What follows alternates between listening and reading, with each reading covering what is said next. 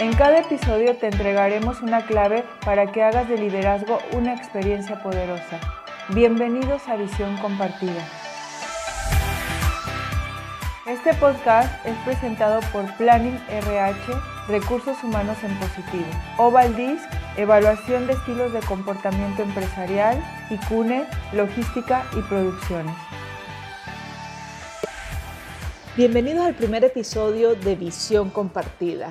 Yo soy Lucía Galota y estaré conduciendo este podcast de psicología.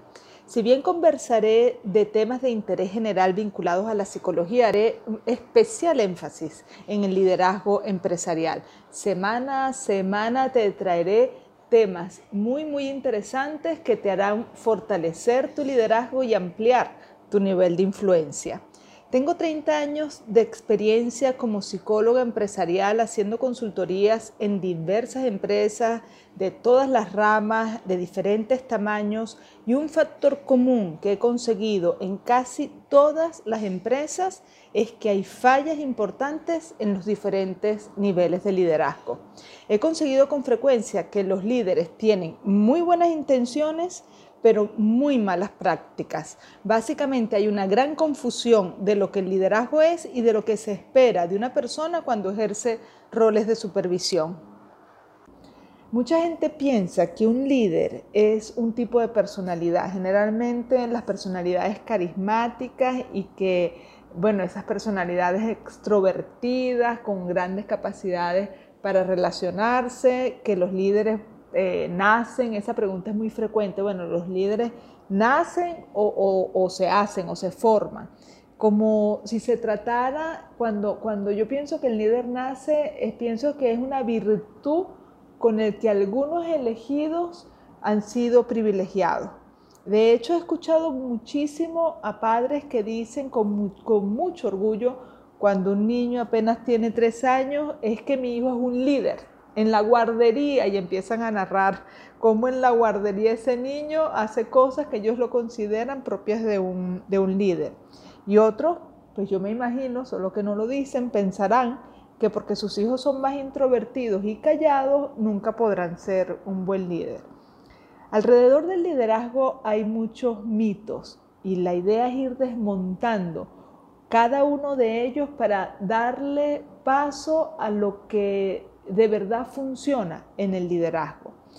Le anticipo al que me está escuchando en este momento que el liderazgo realmente no es un tipo de personalidad. El liderazgo realmente son estrategias que si yo las aprendo y las utilizo adecuadamente en cada momento y situación, yo voy a tener influencia y voy a tener los resultados que yo espero.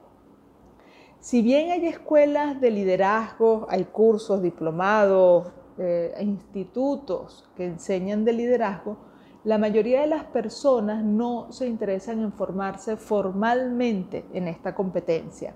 Y si esto lo juntamos con que en las escuelas, en las carreras universitarias que las personas estudian en las universidades formales, que en el proceso de socialización, que en la crianza no nos enseñan cómo, cómo ser líderes cuando entramos al mercado laboral, pues venimos con esa, con esa falla. Realmente el líder o el trabajador se encuentra muy vulnerable al momento de ser ascendido a cargos de supervisión, ya que no está preparado para el reto de dirigir personal de manera exitosa porque realmente dirigir personal exitosamente es una competencia.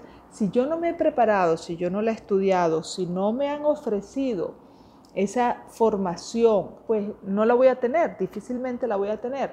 Entonces voy a, estar muy vulnerable cuando el reto se me presente. Yo diría que la psicología debería ser una materia obligatoria para toda persona que va a ejercer un rol de líder porque un líder, el, material con el que trabaja, su, equipo eh, con el que trabaja son las personas. Si no saben de psicología, es como un programador que no sepa de computadoras. Ustedes se imaginan un programador que no tenga conocimiento de las computadoras. Entonces, realmente para un líder, cuando, cuando ya la persona, cuando ya el trabajador está en cargos supervisorios que requiere de liderazgo para ejercer influencia y eh, tener una buena, eh, un buen vínculo con las personas y el logro de los objetivos, realmente requiere de entender las dinámicas básicas de la mente, las emociones, los comportamientos humanos para que pueda ejercer influencia desde la estrategia, para que pueda tener las estrategias adecuadas para crear el mejor ambiente laboral, para poder sacar lo mejor de las personas, para poder vincularse adecuadamente y poder alcanzar los objetivos eh, manteniendo un buen clima. Entonces el propósito de este podcast es darte esas nociones básicas de psicología para ayudarte a transitar de una forma más amable tu camino como líder. Para fines didácticos he dividido los niveles de liderazgo en cuatro. La idea es ir transitando a través de los episodios por estos diferentes niveles. El primer nivel es el autoliderazgo. Está muy de moda en este momento. En, este momento me refiero a la cuarentena, que, que las personas, bueno, les ha tocado estar en casa trabajando sin la supervisión tan directa del jefe y entonces el tema de, bueno, sé tu propio jefe, sé tu propio líder. Entonces, en el autoliderazgo, los temas vinculados a eh, gestionar tus recursos personales, conocerse, conocerte a ti mismo, cuáles son tus fortalezas, cuáles son tus debilidades, eh, sabes autorregular tus emociones, por ejemplo, tienes claridad para automotivarte y seguir adelante cuando no tienes el mejor nivel de energía, cómo salir adelante cuando ese día no te provocó, cómo sacar lo mejor de ti en las circunstancias adversas. Te comprometes realmente con lo que haces, das lo mejor de ti, cómo te relacionas con las personas. En la medida en que trabajes internamente contigo mismo mientras incluso todavía no tengas personas a tu, a tu cargo, en ese, en ese sentido vas a tener muchísimas más oportunidades y muchísimas más ventajas eh, en tu propio crecimiento personal, de tal forma que cuando llegues a tener gente que dependa de ti, pues ya tú has em, crecido y has trabajado internamente contigo y sabes cómo utilizar tus mejores recursos para ti mismo y seguramente vas a poder tener mayor capacidad y mayor fortaleza para trabajar bien con los demás. Aun cuando son competencias diferentes, eh, tiene desventaja aquella persona que ni siquiera ha aprendido a conocerse a sí misma. Entonces el primer nivel de liderazgo es el autoliderazgo y está vinculado a conócete a ti mismo y aprende a sacar lo mejor de ti. Una vez que ya has hecho eso, sabes cómo sacar lo mejor de ti, bueno, el siguiente nivel de liderazgo es el liderazgo uno a uno. Es cuando ya tú tienes personal a tu cargo y, te, y estás eh, con la responsabilidad de dirigir a alguien y llevarlo a su mejor desarrollo.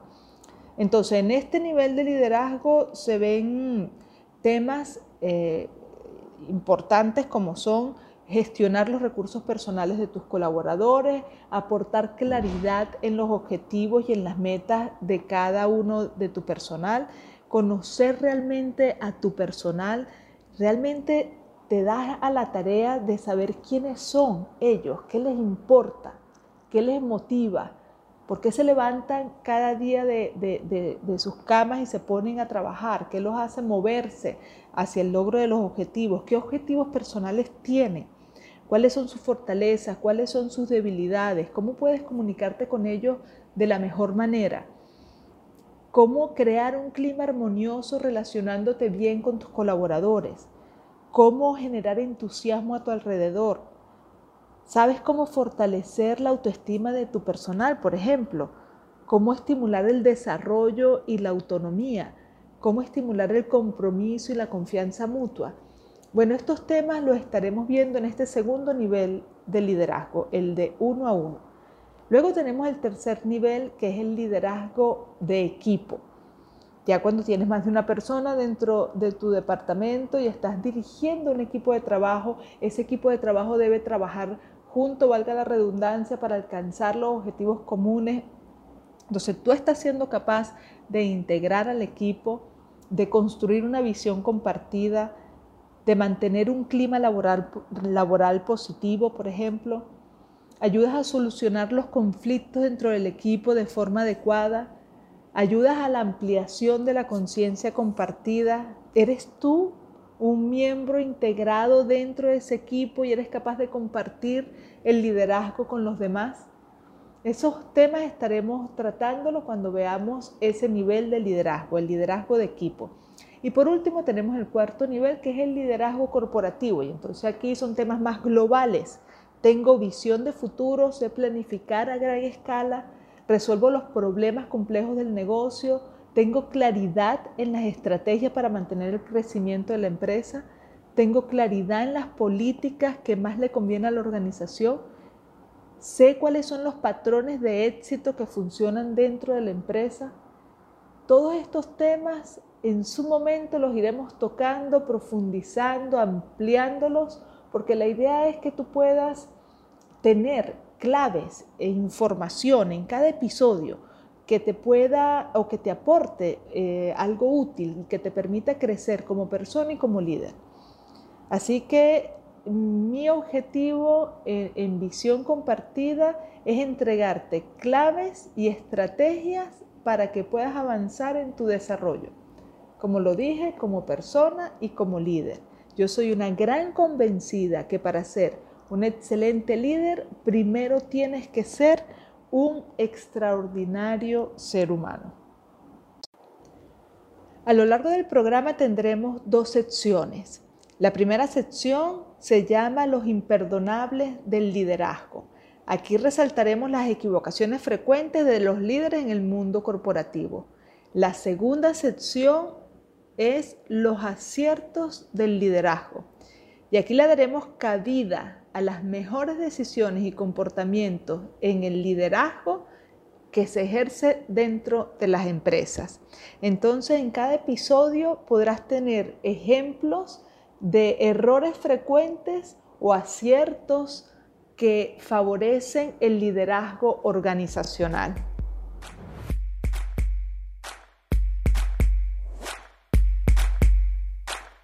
¿Quieres saber los errores más frecuentes de los líderes en las empresas? Escucha con atención los imperdonables del liderazgo. En los imperdonables del liderazgo del episodio 1 tenemos el más básico de todos, no formarte como líder y creer cuando tienes, eh, cuando cometes errores o, o tienes resultados que no te agradan, que la culpa es de otros o de las circunstancias, comenzar a buscar culpables afuera. Cuando no logras ejercer influencia en los demás y tu equipo funciona mal o el personal no logra los objetivos que se han planteado dentro del departamento o el clima es malo, créeme que el problema principal está en el liderazgo. Yo he encontrado muchísimo a lo largo de mis 30 años de prácticas como psicóloga dentro de las empresas he encontrado mucho que la misma persona que nos llama para una consultoría dentro de su empresa, dentro de su organización y nos dice que su personal no está motivado, que a la gente no le gusta trabajar, que la gente está trabajando muy mal y que quiere ver qué podemos hacer nosotros para resolverle ese problema. Una vez que nosotros estudiamos la situación y, profundizamos en lo que está pasando, Muchas veces, muchas veces conseguimos que es el mismo líder la fuente del conflicto, que es el estilo de liderazgo que está creando falta de motivación, que está creando confusión en las tareas, que no está dejando claro cómo eh, hacer las cosas, que está eh, dañando el clima laboral. Es muy fácil caer en los errores comunes del liderazgo cuando no te has preocupado por conocerte a ti mismo, por conocer cómo tu manera de ser impacta en el medio ambiente, impacta en el otro y cuando no te has dedicado a desarrollarte como líder.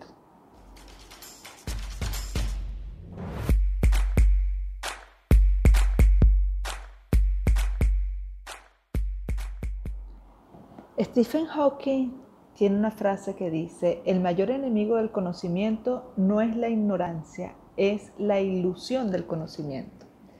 Entonces muchas veces los líderes hacen su rol de, jefe, de, supervisor, trabajan con personas creyendo que están sabiendo cómo hacerlo y creyendo que eh, su funcionamiento, su comportamiento, sus decisiones están ayudando a que la gente trabaje bien, tal como lo dijimos en el imperdonable del liderazgo, y resulta que em, esa ilusión de que saben cómo hacerlo, más bien es una traba y es un obstáculo para el ejercicio correcto del liderazgo. Entonces, en este, en, este tema del liderazgo es preferible decir o saber, sabes, yo no me he formado, yo no sé cómo ser un líder, yo no he estudiado sobre esto y tengo muchas dudas. Es preferible aceptar la ignorancia sobre algunos temas vinculados al liderazgo que tener la convicción, tal como lo dice Stephen Hawking, la ilusión del conocimiento,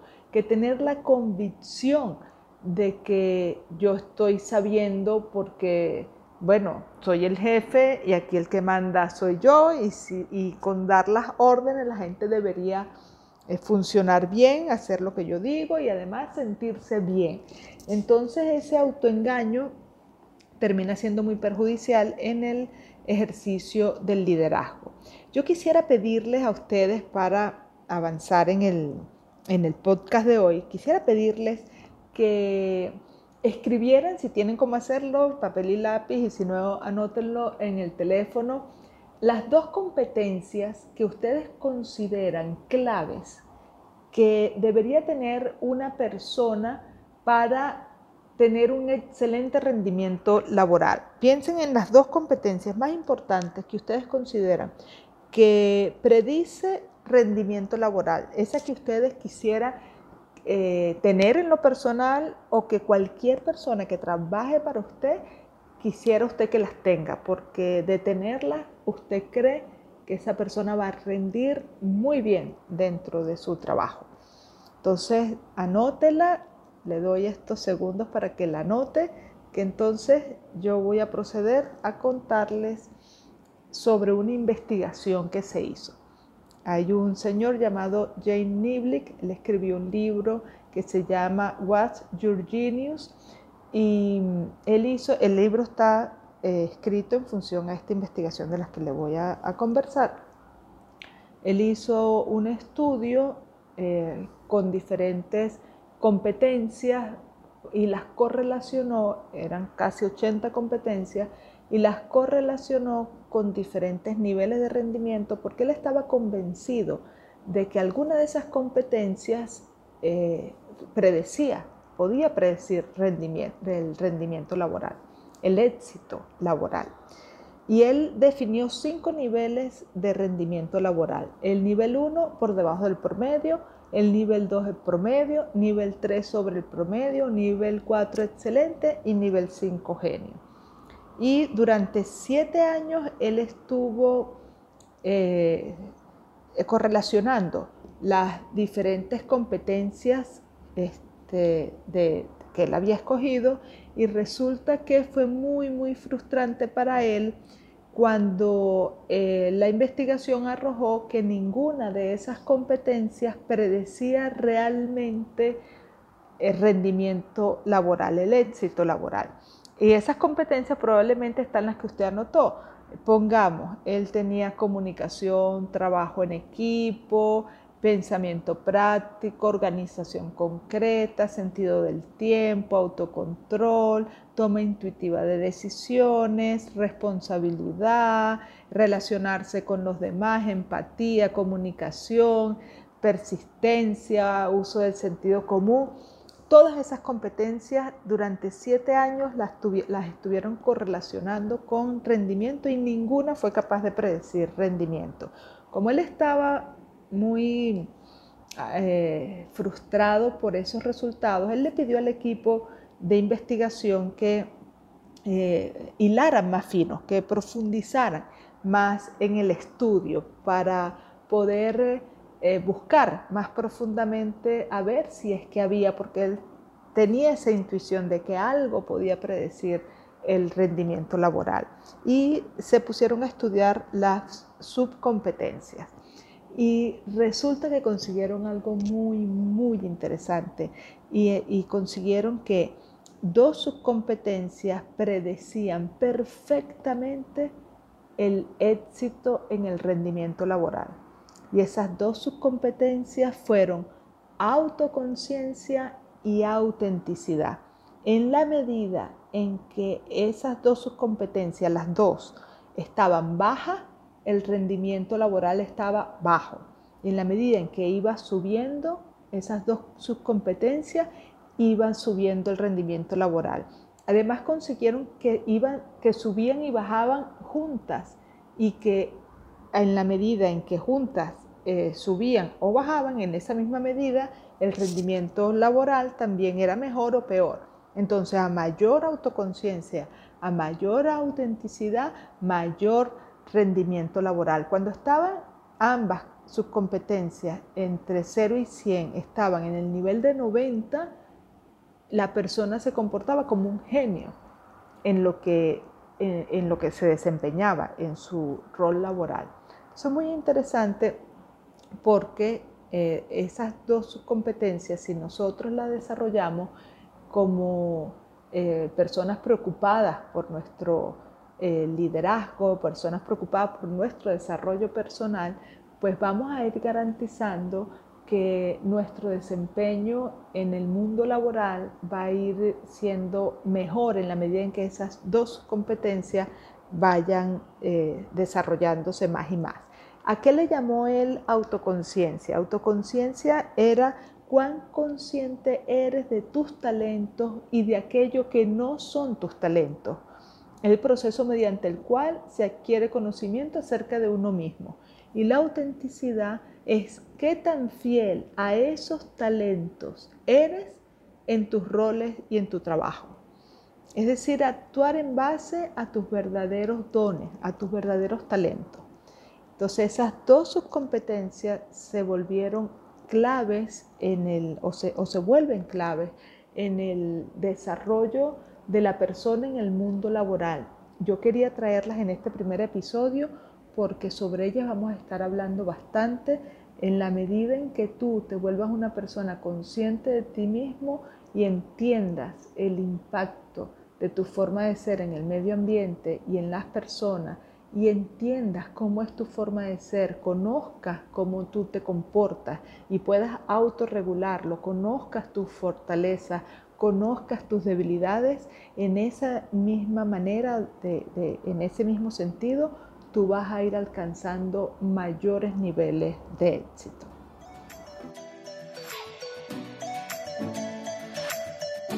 La actitud correcta en el líder produce resultados excelentes. A continuación, los aciertos de liderazgo. En la sección de hoy de los aciertos del liderazgo del episodio 1, quiero eh, poner la, la, banderilla en un tema que a mí me parece central y es la decisión acertadísima del líder de em, buscar ayuda profesional para aprender sobre sí mismo. Muchos contratan coaching o, procesos de consultoría enfocados en el conocimiento de sí mismo y en el crecimiento personal. En el ámbito laboral, esta, esta decisión se vuelve trascendental porque cuando tú estás a expensa de, de tus condicionamientos inconscientes, muchas veces ese comportamiento inconsciente sabotea tu crecimiento profesional. También porque a lo largo de, de, tu, de, tu, vida, tanto en el proceso de crianza como en la socialización y en el, estudio formal, no hay nada que favorezca el aprender a ser autoconsciente, el aprender a ser, al aprender, el activar el observador y el darnos cuenta. Eh, pero hay procesos formales como la consultoría, el coaching, que nos ayuda y nos eh, permite despertar esa capacidad que todos tenemos, pero que la mayoría lo tienen dormidos porque, bueno, muchos, muchas veces ni siquiera la conocen, porque no han estado en ambientes que favorezcan esa, esa competencia. Más bien, la mayoría de las veces la persona se desenvuelve en ambientes que hace que esa competencia se mantenga dormida, porque si estamos en ambiente que favorece echarle la culpa a los demás por los resultados que yo voy obteniendo como, como persona, pues eso justamente va en, en contra de despertar mi capacidad para ser autoconsciente y para darme cuenta. Entonces, en este caso, eh, estos procesos de consultoría, de coaching, de mejoramiento personal, me ayudan, estimulan esa habilidad interna que va a servirme no solamente para ese momento, sino que una vez que la tengo instaurada, me va a acompañar en mi crecimiento profesional y luego acompañar en mis roles de liderazgo. En la medida en que la despierte más temprano, en la medida en que yo me interese más temprano eh, como persona en este trabajo interno, en esa misma medida yo voy a, a gozar de los beneficios que este proceso de crecimiento personal me va a traer como persona y como, como profesional y como líder. Entonces, bueno, aquí tenemos el acierto del liderazgo número uno. Trabaje en usted mismo, tome la decisión de acompañarse por profesionales para despertar esa capacidad de darse cuenta y ese observador que le va a hacer una palanca para su propio progreso.